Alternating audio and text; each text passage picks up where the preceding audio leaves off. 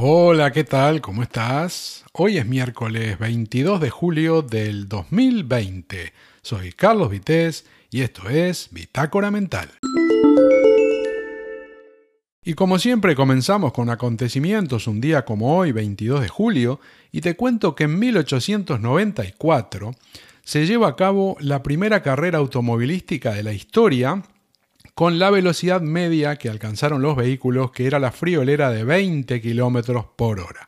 Se habían anotado más de 100 vehículos, pero en los días previos se hicieron unas clasificaciones y controles, y al final solo participaron 21 competidores y la carrera la ganó un Peugeot de 3 caballos. Pasamos ahora a 1942, cuando se traslada a Treblinka, Polonia, el primer contingente de judíos que llega a ese campo de concentración. Y en 1946 también, un 22 de julio, se celebra una conferencia internacional en la que se decide la creación de la Organización Mundial de la Salud, la OMS.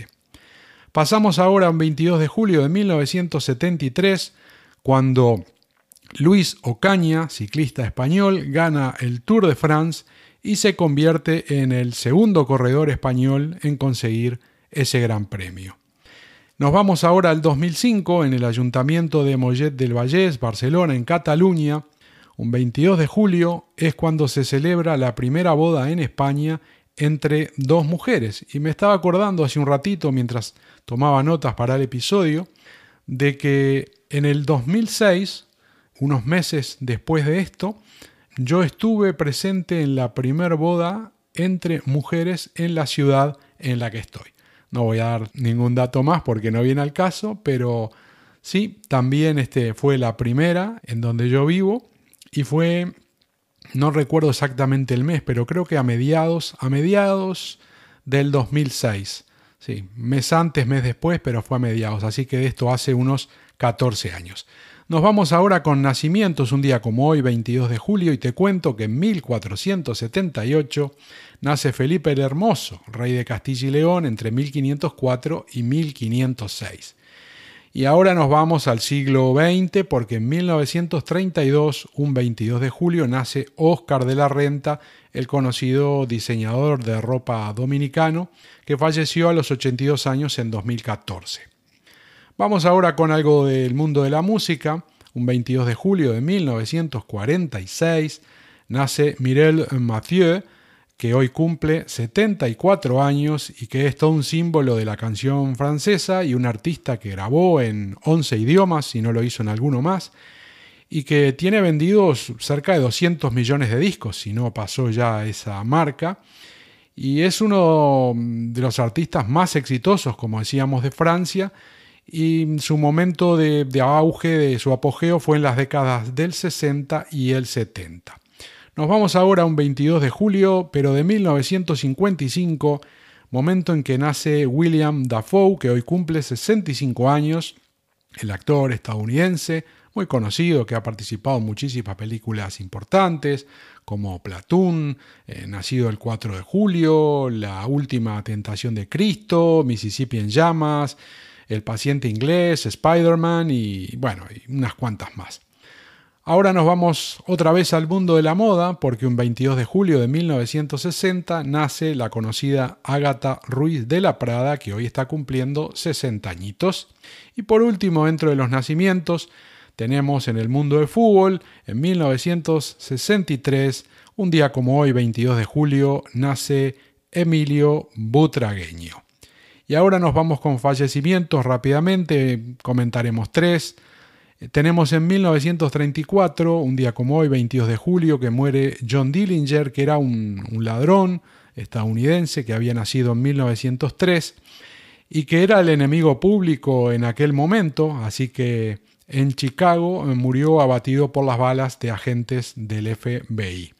Y nos venimos ahora mucho más cerca a nuestros días porque en el 2008 Fallece un día como hoy, 22 de julio, Estelle Getty, la actriz estadounidense que había nacido en 1923 y que si te suena el nombre o no te suena, te cuento que el papel más recordado que ha hecho es en televisión, el de Sofía Petrillo, que mm, lo hacía en la serie muy conocida Las Chicas de Oro, eh, Golden Girls en Estados Unidos, que interpretó entre 1985 y 1992 eh, papel por el que consiguió un Globo de Oro en el año 86 y también, y también un premio Emmy como mejor eh, actriz en el año 1988. Y por último comentamos en el 2013, un día como hoy, 22 de julio, eh, fallece Dennis Farina, otro actor estadounidense que había nacido en 1944 y que participó también en muchas películas importantes como Salvando al Soldado Ryan, y también en cantidad de series de televisión como Corrupción en Miami, La Ley y el Orden, Hunter, Remington Steel y muchas otras.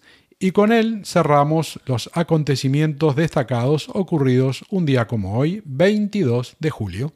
Bueno, y ahora déjame que te cuente noticias, alguna cosa del día. Y hay un artículo que tiene unos datos interesantes del Confidencial que después te lo voy a dejar acá en, en las notas del programa te voy a dejar el enlace por si lo querés leer. Y como decía, tiene algunos datos que son, son interesantes. Estoy hablando del tema coronavirus, ¿no? que estamos todos los días con esto. Y como ya sabrás, que te lo habrán dicho mil veces por todos lados, está bajando la edad promedio de los infectados, ¿no? Y resulta que comparando con si pensamos que esta es una segunda ola o que vamos camino de eso, aunque ya podría ser perfectamente, si miramos el tema de las edades, entre lo que pudo ser la primera ola o lo que fue la primera ola y lo que podría ser o es esta segunda, fíjate que dice que en menores de dos años los infectados eh, antes en la primera ola eran un 0,2% y ahora en la segunda están hablando del 1%. O sea que esto se multiplicó por 5, ¿no? Y si hablamos de los que vienen después, que serían niños, niñas de 2 a 4 años estaba en un 0,1% en la primera hora, en la primera ola, y ahora en esta segunda el 1,3. O sea que esto se multiplicó por 13, que es un disparate, ¿no?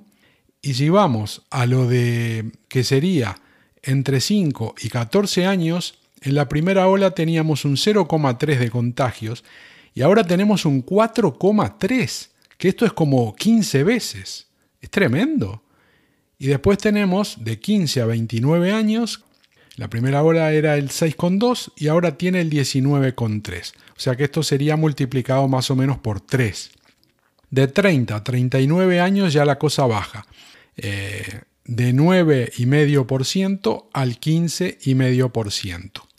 De 40 a 49 años, del 14,6 al 17,1, sigue bajando y de 50 a 59 años teníamos un 17,4 y ahora un 14,2. Seguimos con las edades de 60 a 69, había un 14,2, ahora hay un 8,4, ahí bajó bastante. Y de 70 a 79 teníamos 13,5 y ahora el 6,8, que es una bajada también muy importante. Y en el caso de los mayores de 80 teníamos un 23,8 y ahora un 12,3. Quiere decir que los datos a partir de los 50 a 59 años bajan, ¿no? El primero 50-59 era el 17,7 al 14,2. Ahí empiezan a bajar. Pero en lo que es de 40 a 49 años para atrás, todos subieron y algunos muchísimo. Y son datos relevantes porque están dando la razón a lo que te dicen, que los más jóvenes son en estos momentos los que se están contagiando más y de alguna forma los que están respetando menos, porque está a la vista de que los mayores, a partir de los 50 años, se deben estar cuidando porque ha bajado su, nivel de contagio, ha bajado, ¿no? Y entonces con respecto a esto del contagio, el artículo comenta que eh, en cuanto a cantidades, eh, la mayor cantidad es de procedencia desconocida del contagio. Y después está el contagio en domicilios, Después vendría el centro sociosanitario, que es la mitad de la cantidad de los contagios de domicilio. En el ambiente laboral, en el ámbito laboral, más o menos, un poquito menos que el, centro sociosanitario. Después habría otros. Y en centros sanitarios es menos. Bueno, y en, a nivel escolar es prácticamente nada, ¿no? Quiere decir que del origen conocido, porque el desconocido obviamente es el mayor, si no tendríamos todos los casos ya detectados y en cuarentena, pero dentro de los orígenes de contagio conocidos, el mayor es en domicilios, o sea, reuniones de, personas o, o todo este tipo de eventos. Y ahora te quiero hablar de otro tema que no es exactamente noticias del día, pero sí, es, es del día a día y por ahí te interesa. Seguramente si estás de vacaciones o estás por salir de vacaciones, capaz que ya hiciste tu operación bikini o todavía no. Es difícil en vacaciones, digamos, contenerse o, cuidarse, ¿no? Normalmente uno lo hace antes de que lleguen o después. Pero hay gente también que se cuida en vacaciones, se cuida en la comida y también en el estado físico. Y también están aquellos que incluso incrementan su actividad física en esta época del año. ¿Por qué? Bueno, porque hacen excesos, porque comen más, porque toman más, y entonces tienen que quemar esas calorías o quieren quemar esas calorías.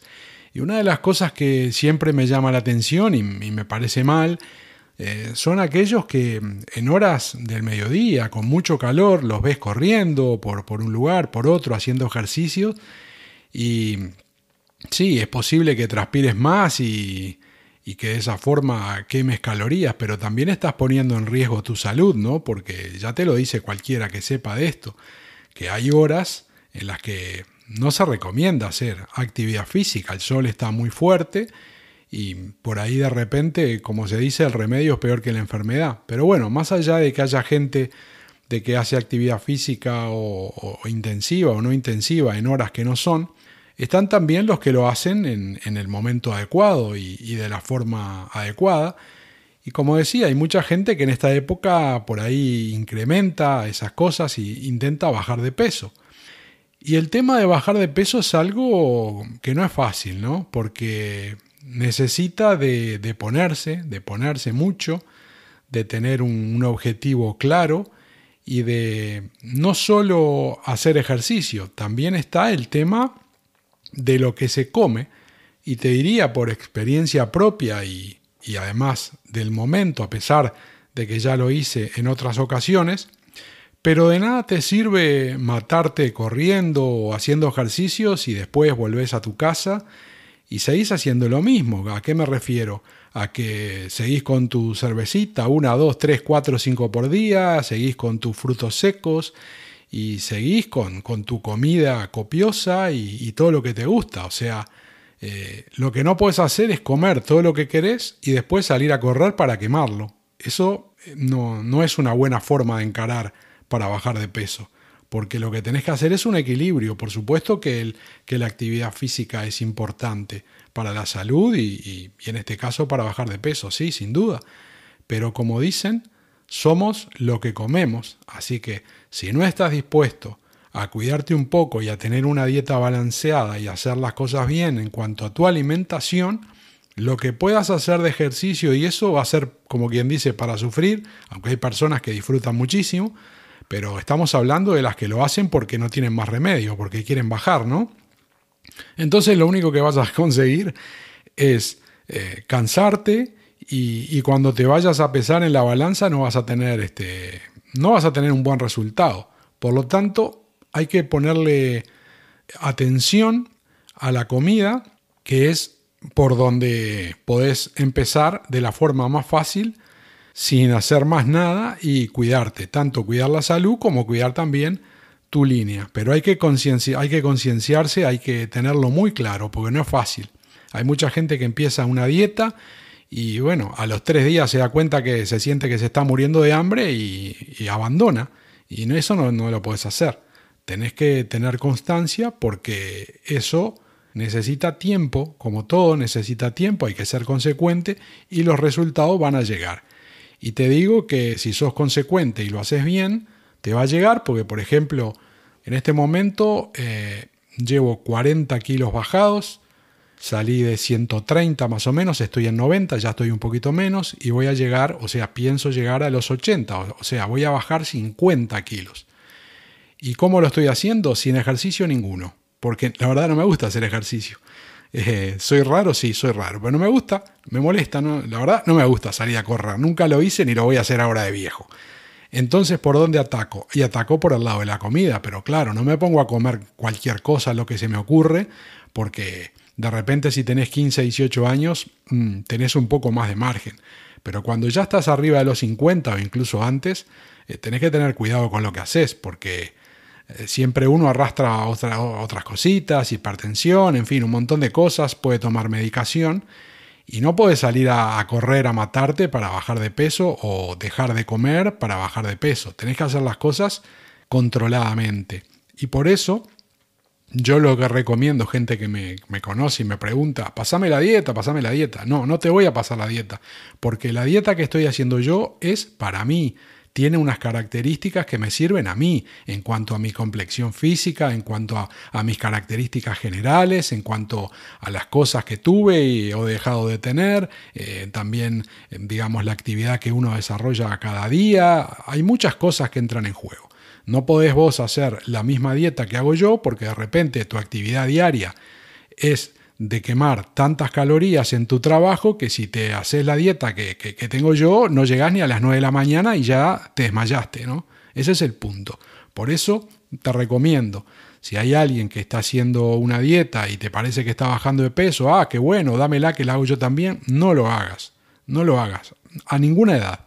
Lo mejor es, y sobre todo si ya tenés unos años, que no es que seas viejo, pero que ya no sos un, chiquilín, que ya tenés tus 30, 40, 50, lo mejor es ir a hacerte una analítica, hablar con el médico, ver a ver qué tenés, qué medicación tomás, qué no tomás, y que mm, le preguntes, a ver, yo mm, quiero bajar de peso, quiero hacer una dieta, ¿qué puedo hacer? Y que te den pase a un dietista, como ocurrió conmigo, aunque fue en otras circunstancias, pues yo tuve que ir a urgencias, eh, la verdad llegué a un punto en el que la cosa se me complicó y por eso tuve que empezar de apuro una dieta. Pero bueno, lo lógico es que no te ocurra eso, ¿no?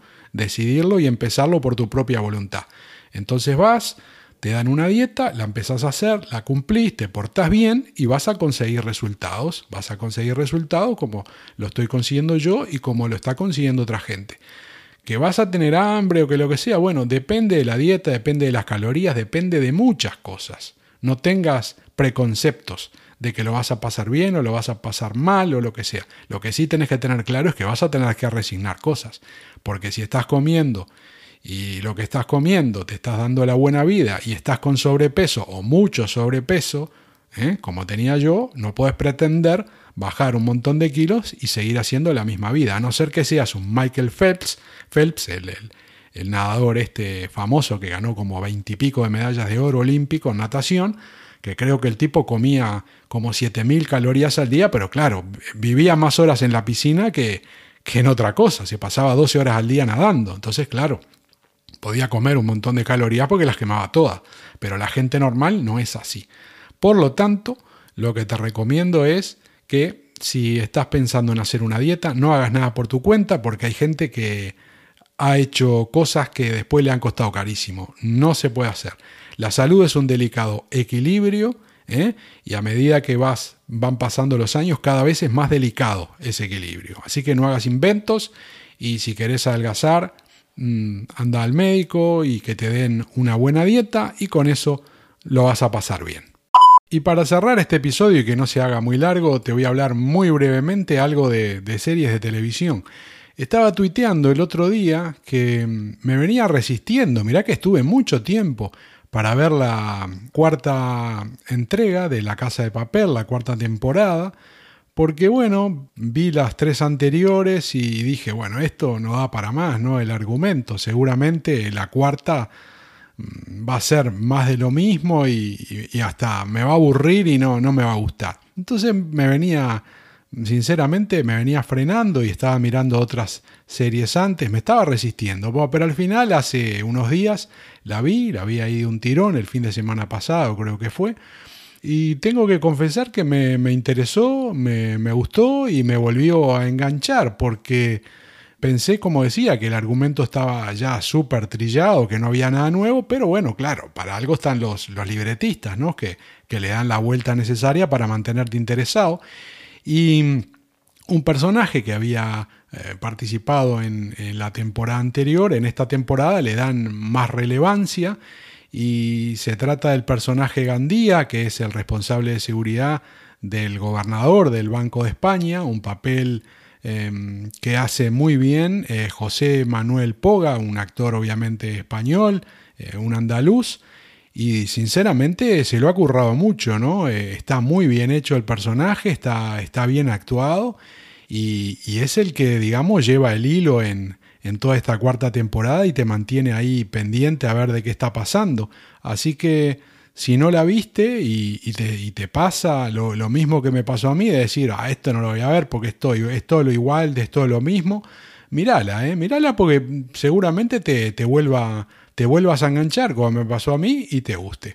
Y si sos de los que les gustan las cosas viejas, que en fin, añorás algunas series o te gusta recordar, te puedo contar que la televisión española, la 2 de televisión española, está poniendo otra vez, emitiendo una vez más, ya lo ha hecho muchas veces, pero una vez más lo está haciendo, ahora en verano, está reponiendo Curro Jiménez, ¿eh? una serie mítica estrenada en el año 1976 de la que se habían hecho cuatro temporadas y que fue todo un éxito, ¿no? Con Sancho Gracia, eh, Pepe Sancho, Álvaro de Luna, eh, en fin, eh, un montón de personas que significó un, punto muy importante en, su carrera. Y esto era una, es una serie, digo, seguramente la conocés, pero capaz que hay alguien que escucha que no tiene idea de qué estoy hablando.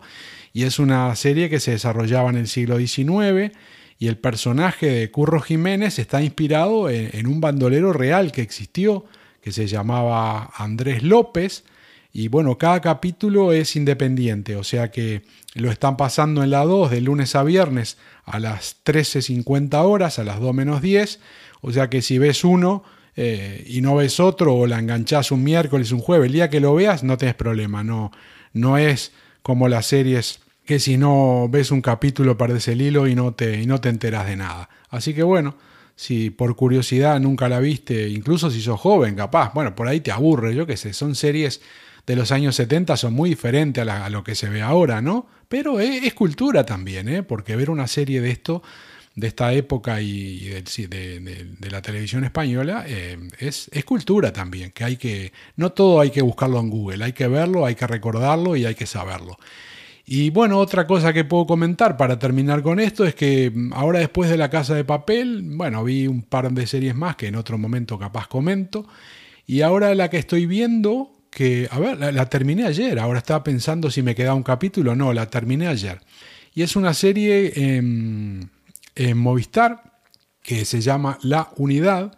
Es una miniserie de seis episodios. Es un thriller policíaco basado en, en una unidad de élite de la Policía Nacional especialista en, el terrorismo yihadista. A mí la verdad esto del terrorismo yihadista no es un tema que, me llame mucho la atención y, menos para, para, una serie, ¿no? Pero bueno, viste cómo es. A veces estás en casa, no sos solo vos el que está mirando la tele, hay otra, otra gente y a veces eh, es a tu gusto y a veces a gusto de otro. Pero bueno, tengo que decir que la vi, Está bien actuada, está interesante, te mantiene entretenido, así que si tenés Movistar y la querés ver, no vas a perder el tiempo. Dale una, una mirada, la serie como decía se llama La Unidad y está en eh, Movistar. Eso sí, lo que no me gusta nada de Movistar, lo tengo que decir, y por eso el 90-95% del consumo que yo tengo de televisión es eh, de Netflix, de series, es en Netflix. Después veo muy poca cosa en abierto. Te diría que en informativo y nada más. Y del resto no veo nada, nada de, eh, en directo, en la tele abierta. Y después alguna serie en, Movistar. Pero como decía, 90-95%. Si el 90% consumo eh, bajo demanda, eh, de, ese, de, ese, de esa parte de consumo bajo demanda, el 95% es Netflix. ¿Por qué? porque la verdad Movistar es caro, porque cuesta, tenés que tener este, el móvil, para, para, tener la tele tenés que tener el móvil, tenés que tener el fijo, que, en fin, y pagás la, fibra y son unos cuantos euros. Y todavía que pagás todo eso, que es bastante, todavía tenés que comerte publicidad. En cada episodio, ¡pum! Publicidad, publicidad. Y otra cosa que está malísima es que, por ejemplo, yo no sé vos, pero yo todas las cosas, eh, las series que son habladas en otro idioma, yo las quiero escuchar con la voz original del artista, si no me estoy perdiendo la mitad. A veces los doblajes son buenos, pero si vos estás viendo una película o una serie, ¿no? Que normalmente son extranjeras, y no la estás escuchando en el idioma original, lo que está diciendo el artista, estás perdiéndote el 80% de la serie, porque lo otro los ves moverse, pero es como como cuando veías el cine mudo, te tenías que imaginar lo que estaban diciendo, ¿no? Para ver una película extranjera, más allá de que hay gente que no está acostumbrada y lo puedo entender, yo, yo estoy acostumbrado toda la vida a leer, desde que era niño. Iba a ver las películas de Disney y al cine y las, las tenía que leer. Así que mm, me gusta verlas en, en, versión original. ¿Y qué pasa con Movistar? Y pasa de que vas a ver una serie, vas a ver una película y cada vez tenés que ponerle ahí al mando sonido original, eh, subtítulo en castellano. Es súper pesado. Y ya te digo, es caro y todavía eh, te, meten la publicidad y tener que hacer esto en cada episodio. Malísimo, no sé. Te digo más, eh, me tiene tan molesto entre eso y otras cosas que en cualquier momento, ¡fum! fuera, Movistar fuera y me quedo solo con Netflix y, otro operador para, el tema de Internet y todas esas cosas, porque es un abuso. La publicidad que están pasando es un abuso. En fin, ya se estiró bastante este episodio, vamos a dejarlo por acá. Es miércoles 22 de julio del 2020, soy Carlos Vités y te espero en el próximo episodio de Bitácora Mental.